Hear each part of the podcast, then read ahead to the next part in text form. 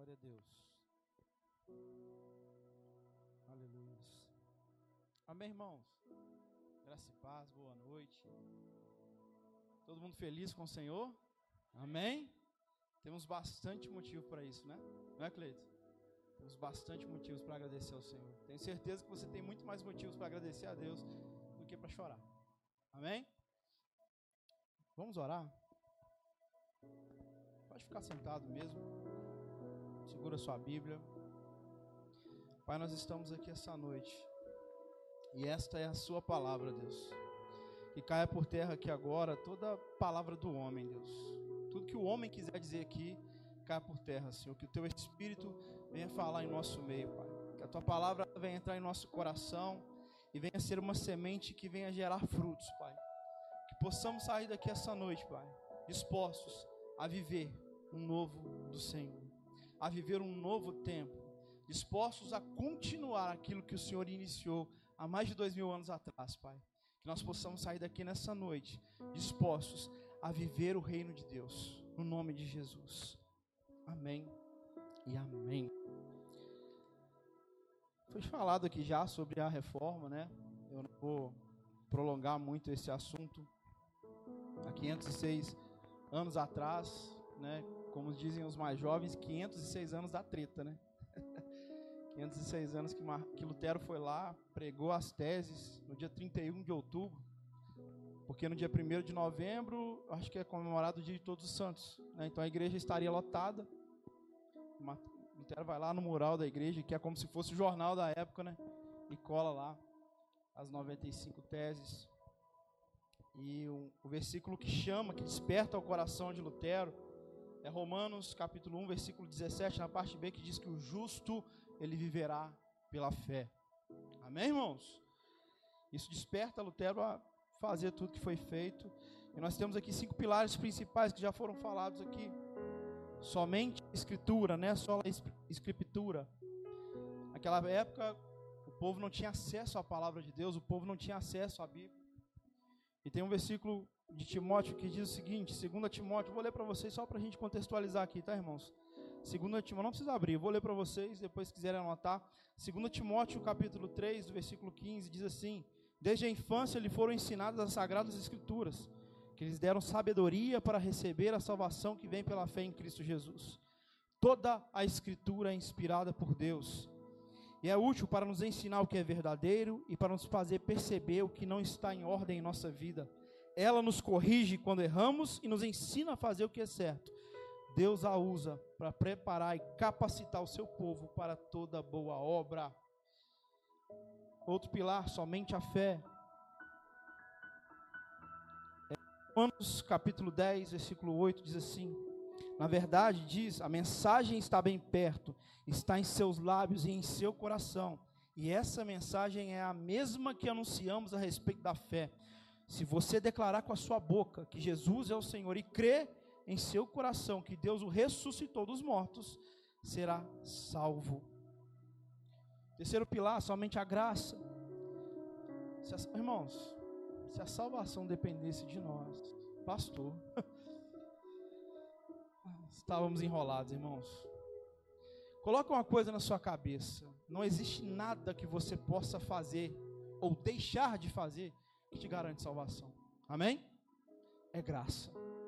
É somente por graça, é somente pelo aquilo que Cristo fez por nós. Né? Graça, favor e merecido, ou seja, eu merecia a condenação, Jesus me fez livre. Eu merecia a morte, Jesus me deu a vida. Isso é graça, irmãos. É Deus fazendo por nós aquilo que nós não merecemos. Quarto pilar, somente Cristo. E aqui para mim já resumiria tudo, né? Em tempos onde todos, né, dizem que todos os caminhos levam a Deus. Né? Todos os caminhos levam a Deus. O importante é você estar inserido em uma religião. Irmão, somente Cristo. Jesus diz o seguinte em João, capítulo 14, versículo 6: Eu sou o caminho, a verdade e a vida, e ninguém vai ao Pai a não ser por mim. Então não é Jesus mais a igreja. Não é Jesus mais o pastor, Jesus mais a Maria, Jesus mais ninguém. É Jesus, irmãos. É somente Ele. Só precisamos dele. Somente a Deus a glória. Vivemos um século antropocêntrico, né? As mensagens dessa teologia liberal, cada dia mais, quer colocar o homem no centro, né? Você é o centro do coração de Jesus. Né? Cada dia que passa, nosso, que passa nosso ego quer ser massageado. O homem quer estar no lugar onde a glória é de Deus. O pastor acabou de falar sobre isso aqui, meu irmão. A glória é somente dele. Olha que Isaías 43, 7 diz. Tragam todos que me reconhecem como seu Deus, pois eu os criei para a minha glória, fui eu quem os formou. Aleluia. Fomos criados somente para a glória de Deus. A glória é dele, irmãos. A glória é dele. Aleluia. Salmo 19 diz: Os céus proclamam a glória de Deus e o firmamento demonstra a habilidade de Suas mãos. Tudo é para Ele, tudo é por Ele, tudo é dele. A glória é toda dele. E se tem uma coisa que nós devemos gravar no nosso coração é que a reforma ela não veio para ensinar um novo caminho, para construir uma nova religião, para abrir uma nova igreja. A reforma ela veio para nos levar de volta ao caminho. Ela, Lutero quando né, pega não só Lutero, como todos os reformadores pegam tudo o que era ensinado pela igreja e tudo que estavam que a Bíblia diz, eles falam não está errado. Não é por lá. O caminho está ao contrário, vamos voltar ao caminho. Então a reforma ela veio para isso. E hoje não é diferente, irmãos. Não pense você que nós estamos vivendo tempos tão diferentes assim. Porque hoje, se talvez se Lutero estivesse no nosso caminho, a martelada seria na cabeça, né, pastor do povo, né? Pregaria na cabeça de muitos líderes religiosos aí. Porque nós temos hoje acesso à Bíblia. Nós temos acesso à palavra. Hoje é possível sentar e ler a Bíblia em casa coisa que aquele povo antigamente não tinha. E mesmo assim, alguns ainda corrompem, corrompem a palavra do Senhor, para quê? Para ganho pessoal. Dito isso, abra comigo, carta de Paulo aos Colossenses.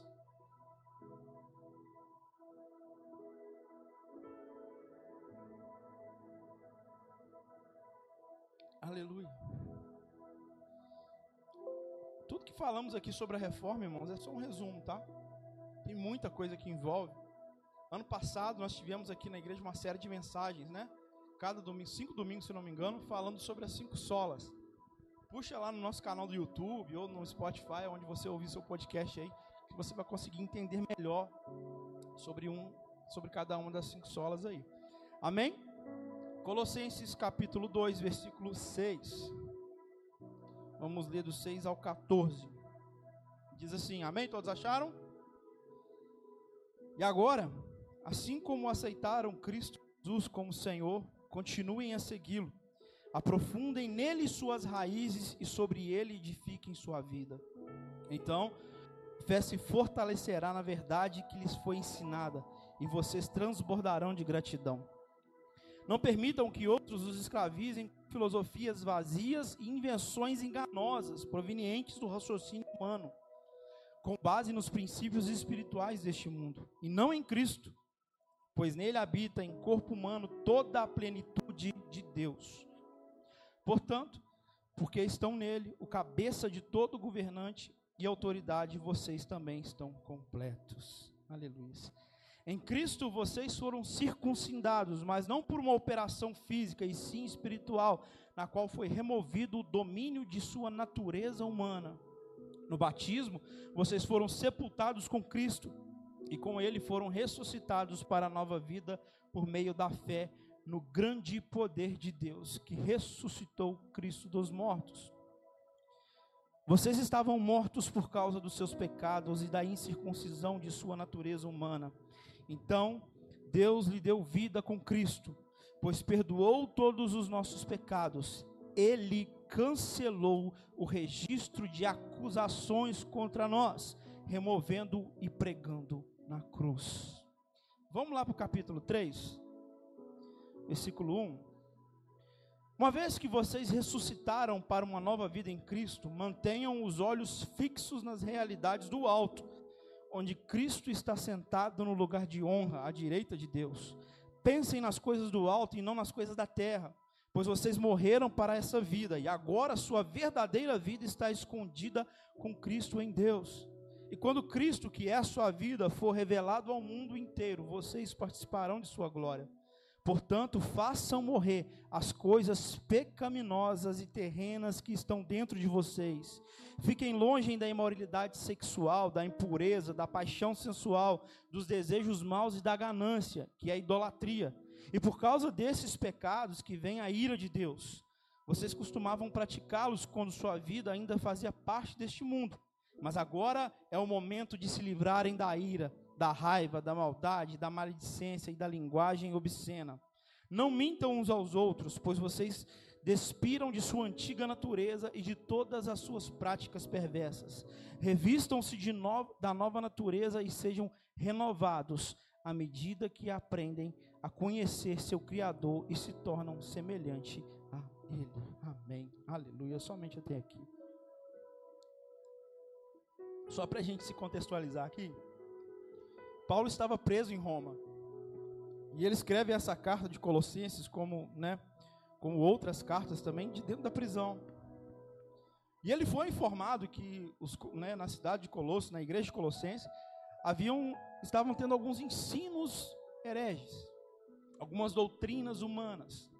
Então Paulo escreve essa carta para combater esses falsos ensinos, para combater essas, né, essas heresias, se assim a gente pode dizer e para colocar, né, e para deixar bem claros a divindade da plenitude, a plenitude da divindade de Jesus. Se você ler o capítulo 1 aí, você vai entender isso. Você vai ver que Paulo, né, dá a Jesus toda a glória, que todas as coisas foram criadas por ele e através dele. Então Paulo aqui, né, ele escreveu essa carta como uma forma de, de uma vez por todas dar um basta naquelas heresias que estavam sendo ensinadas ali, né? Ele quis trazer um entendimento correto, ele deixa muito claro isso sobre os ensinamentos de Jesus. E eu tenho aqui, tiro três lições importantes desses dois capítulos que lemos aqui. A primeira lição é: somos chamados à profundidade no conhecimento de Cristo. Amém? Você entendeu isso? Nós fomos chamados para profundidade no conhecimento de Cristo. Olha só, vou reler aqui com vocês o versículo 6 até o 10, rapidinho. E agora, assim como aceitaram a Cristo Jesus como Senhor, continuem a segui-lo. Só até o 7. Aprofundem nele suas raízes e sobre ele edifiquem sua vida. Então sua fé se fortalecerá na verdade que lhes foi ensinada e vocês transbordarão de gratidão. Quando a gente fala de reforma, e que hoje precisamos talvez viver uma nova reforma, é justamente porque falta a nós, como cristãos, o básico, que é pegar a nossa Bíblia, Cleiton, dentro de casa e ler. E por que não, nós não pegamos a nossa Bíblia e lemos, nós ficamos muitas das vezes à mercê de falsos profetas, de falsos ensinos, de charlatões, de enganadores, né, de homens que usam a fé para tirar dinheiro, às vezes, do nosso bolso, ou para ficar prendendo a gente né, num ciclo vicioso ali. Irmãos, guardem uma coisa no seu coração: nós não precisamos de uma nova revelação. A palavra já foi revelada a nós. O que nós precisamos é ter contato com ela. O que nós precisamos é começar a se alimentar da palavra não só quando nós viemos no culto ou quando participamos de uma célula. Nós precisamos, dentro da nossa casa ou onde é, nós estivermos, pegar a nossa Bíblia. Irmão, hoje é tão fácil ter acesso à Bíblia. Eu fico vendo os irmãos antigamente, o que eles tinham era um rolo com um pergaminho que tinha que abrir, sei lá, quilômetros daquilo para ler. E era uma dificuldade. E nem era tudo juntinho, separado por capítulo e versículo, não, irmão. Né? E eles tinham lá, sentavam. E o prazer, às vezes, era sentar e ouvir toda a leitura daquele rolo. E nós hoje temos a Bíblia bonitinha, encapadinha, separada direitinho para gente. Até no celular. Né? Às vezes está no horário do almoço na empresa, a gente pode abrir a Bíblia e ver o celular. E a gente não quer ter contato com a palavra do Senhor. E aí a gente fica à mercê, né? Fica à mercê dos ensinamentos desses homens. Eu conheço pessoas que vivem atrás de revelação. Conhece alguém assim? Vivem atrás de revelação. Não vou lá na igreja tal, porque lá tem um pastor, irmão, que ele ora e Deus mostra até o CPF da gente. Né? E essa pessoa fica viciada nisso, porque aí o pastor revela, ó, eu vi o espírito de morte, tá? Aí você tem que voltar semana que vem para ver se Deus revela que o espírito de morte foi embora. E a pessoa fica presa naquilo ali. E dói, sabe o que é, irmão? É porque vê assim, gente, tem Bíblia. E você fala, não, que isso, o pastor é um homem de Deus. Não pode nem falar mal do pastor, porque quase bate na gente. O pastor é um homem de Deus. Deus mostra tudo para ele. Irmão, está tudo aqui. Coloque uma coisa no seu coração. Está tudo aqui. O preço já foi pago. Não precisamos andar atrás de revelações. Não precisamos de campanhas mirabolantes. Não precisamos pagar penitência, fazer promessa, nada contra propósito, tá? Não é isso. Mas não precisamos de fazer nada além do que já está feito. Jesus já fez tudo por nós, irmão. O legal de Jesus é isso, ele já fez tudo por nós, Guilherme. Ele já pagou o preço. Nós lemos aqui, ele cravou, né, o, a dívida que nós tínhamos, ele cravou na cruz. Está pago. Está pago. Não existe indulgência mais. Nada, não, vou lá, vou lá pagar um dinheiro para ver se o pastor ora por mim, para ver se eu recebo essa bênção. Não, não, não, não, não, não precisa. Já está pago o preço, irmão. É só você passar a ter conhecimento de quem é Jesus e se libertar disso, se libertar desses falsos ensinos. Parar de viver né, atrás de palavras que vão mudar a sua vida. A palavra está aí na sua mão. Não é o que eu falo, que o pastor fala, que o Cleito, o Guilherme fala. Não, a palavra está na sua mão. Abra, desfrute, meu irmão. É para você. O preço já foi pago. Então, o primeiro entendimento que eu vejo aqui nessas, né, nessas palavras de Paulo é que Paulo queria trazer esse conhecimento à igreja de Colossenses. Por quê? Alguns irmãos estavam com algumas culturas judaicas, né, de coisas que não podia comer isso, que não podia comer aquilo. Alguns desvios da sã doutrina. E Paulo fala, meu irmão, não precisa fazer mais nada, segue. Segue o fio, né? Segue o que está na palavra. Vive o que está na palavra. Isso basta para transformar a sua vida. Isso basta, isso é suficiente. Somente as Escrituras. Aleluias. Somente isso. A dívida foi paga, meu irmão. E nessa falta de conhecimento sobre quem é Jesus, muitas das vezes a gente se perde até dentro da nossa casa. Porque a gente, às vezes, por, por essa falsa moral religiosa, quer dar uma de santão dentro de casa. E eu estava ali na hora do louvor, enquanto nós cantávamos, estava, Senhor, será que minhas filhas têm me visto chorar aos teus pés? Porque a gente vem para cá envolvido né, em todo esse ambiente de glória, e a gente rasga o coração, a gente chora, a gente adora.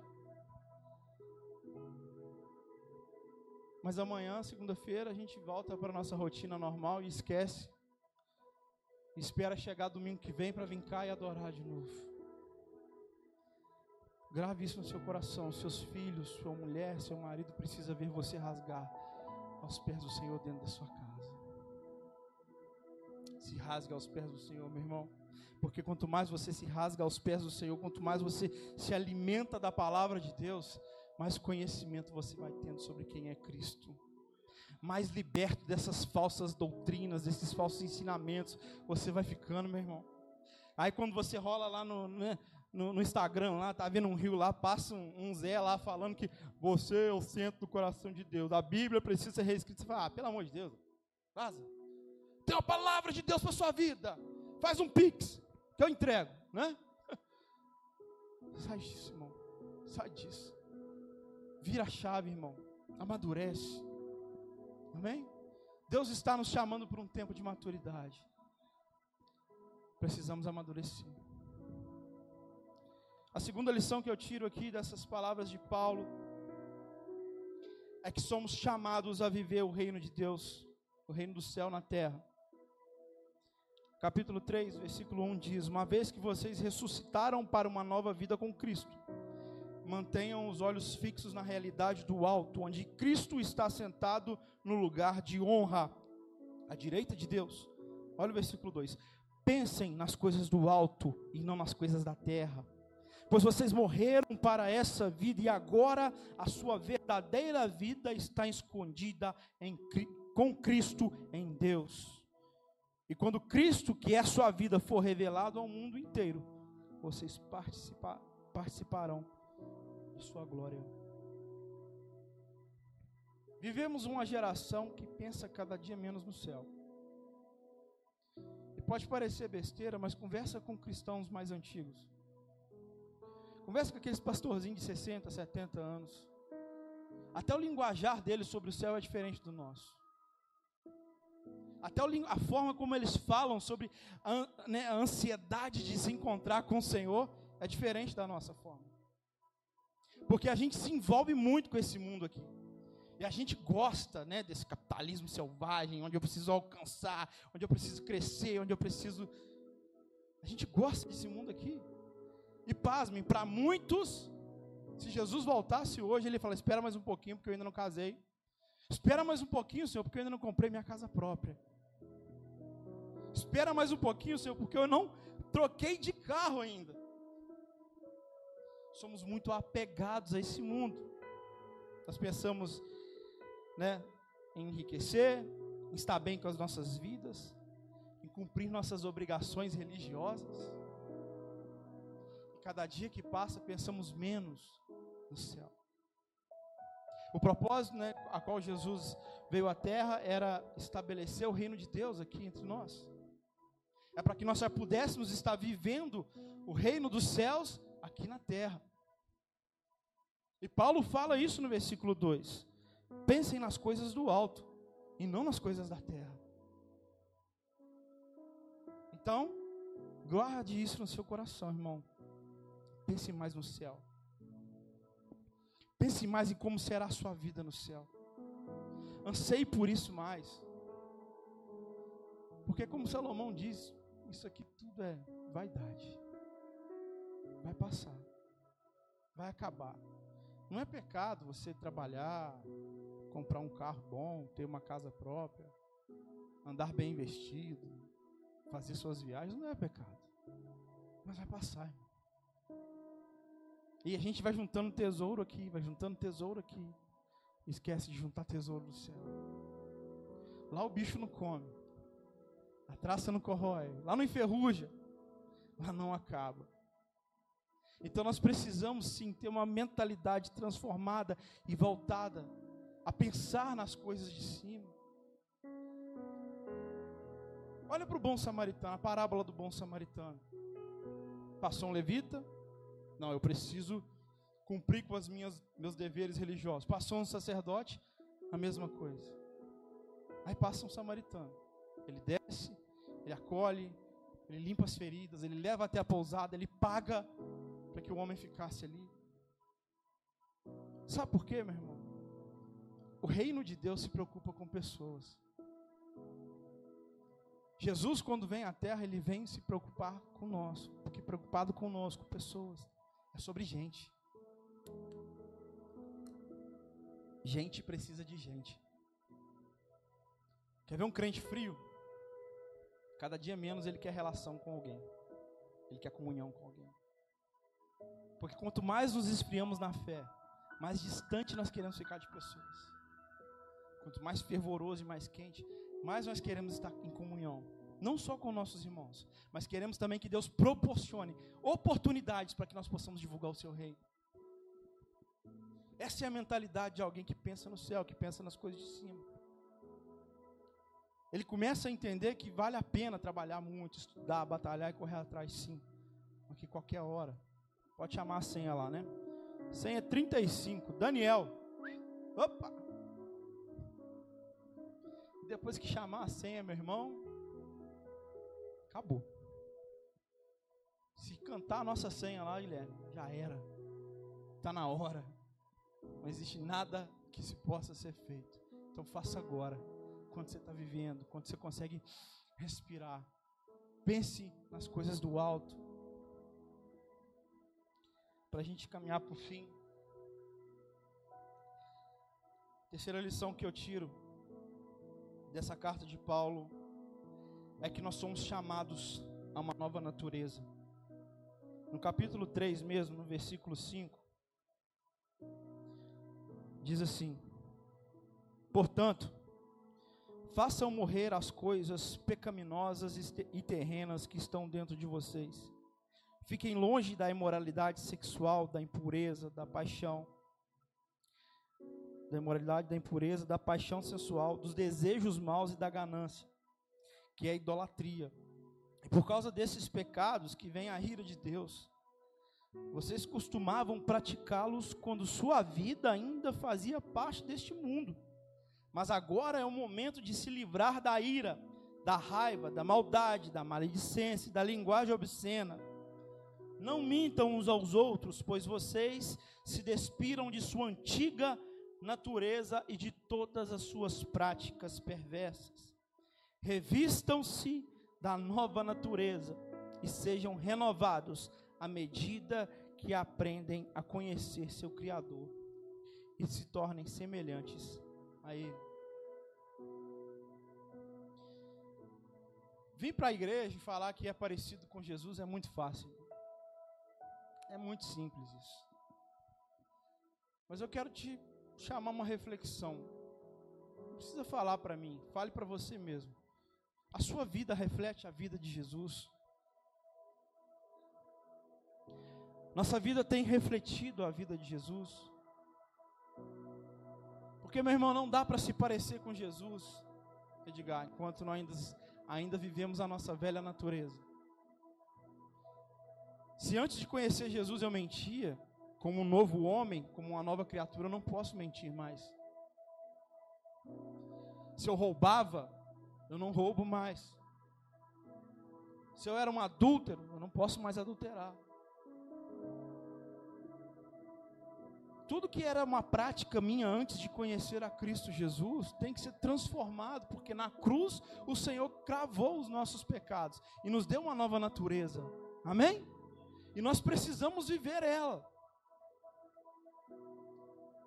Não dá para ser noiva de Cristo e ter negociações com o mundo. Isso é adultério. Isso é pecado.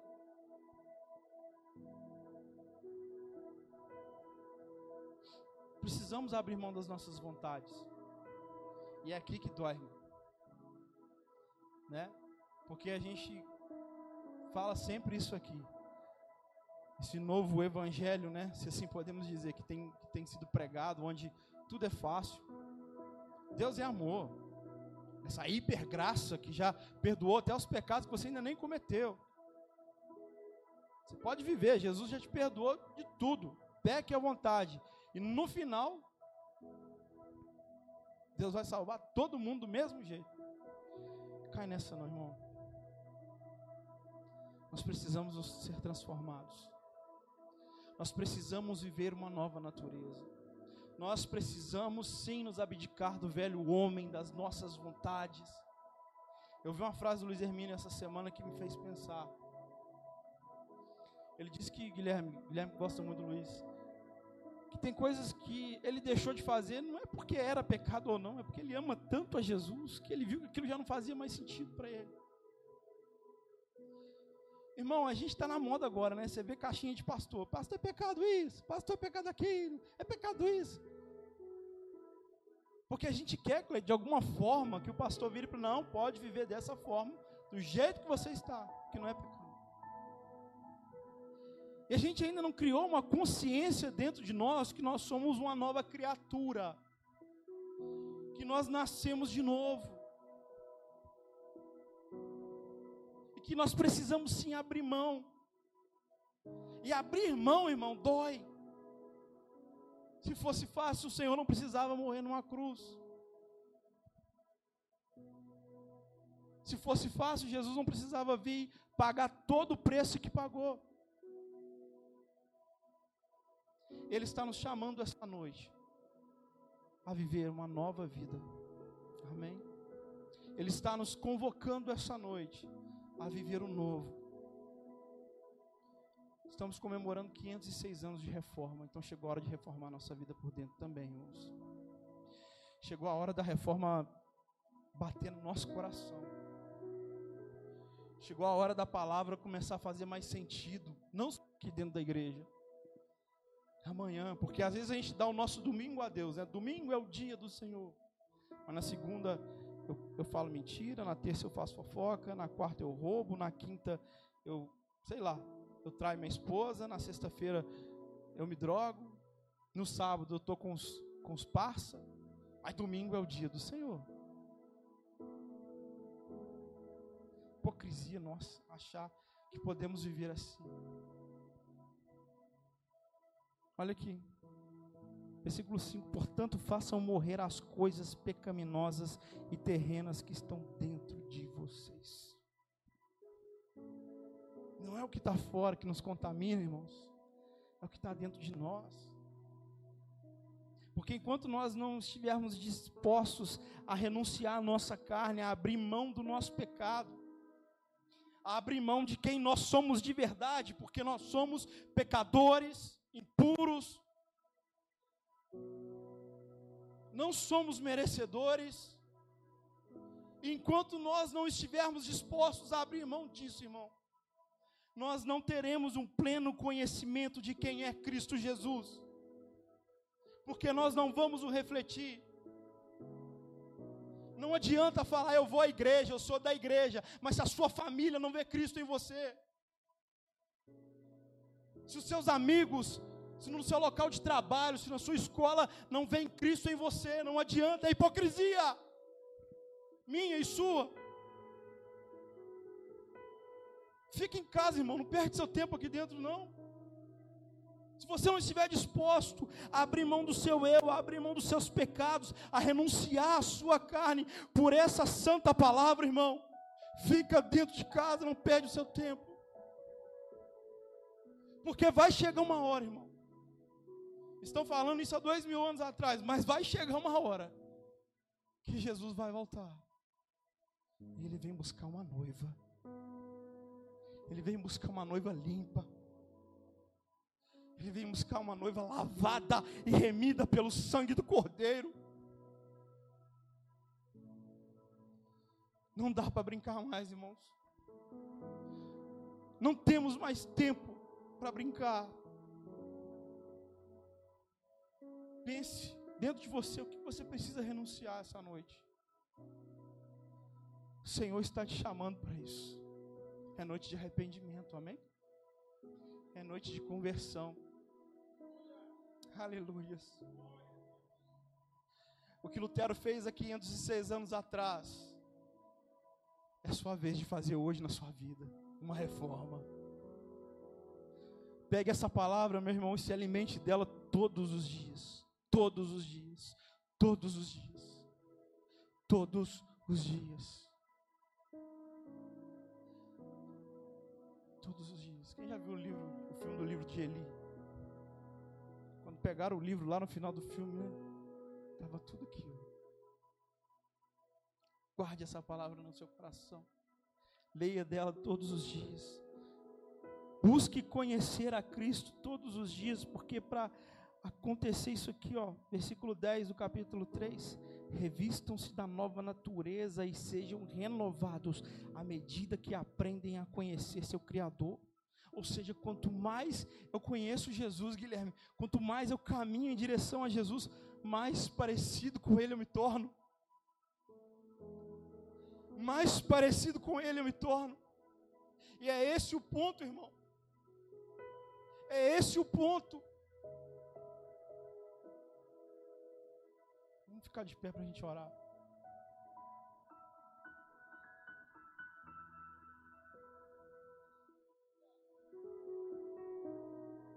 Não olhe para mim, feche os seus olhos.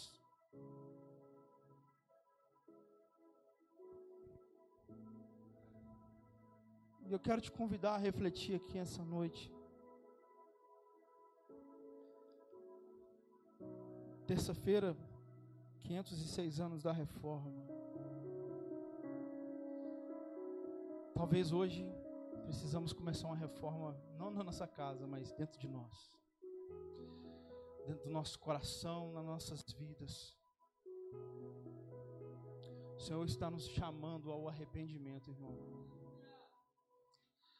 O Senhor tem chamado a igreja ao arrependimento. Precisamos colocar Jesus, somente Cristo, né? De volta no centro. Que o nosso coração volte a colocar Jesus no centro e que a nossa adoração seja somente a Ele. Nós cantamos aqui essa noite que até que o Senhor venha, eu vou gastar a minha vida diante do seu altar, que não seja só uma canção vazia, mas que seja uma oração de um coração que clama todos os dias pela presença do Senhor. Que seja a oração de um coração que anseia estar no céu. Aleluias. Que essa, Senhor, seja a nossa oração, Espírito Santo que o nosso coração volte a ansiar pelo céu ao dia do encontro com o Senhor, Pai. Que por mais que estejamos aqui hoje nessa terra, vivendo nesse mundo, que sejamos como aquelas virgens prudentes, que não deixaram o azeite acabar, que não deixaram a chama se apagar.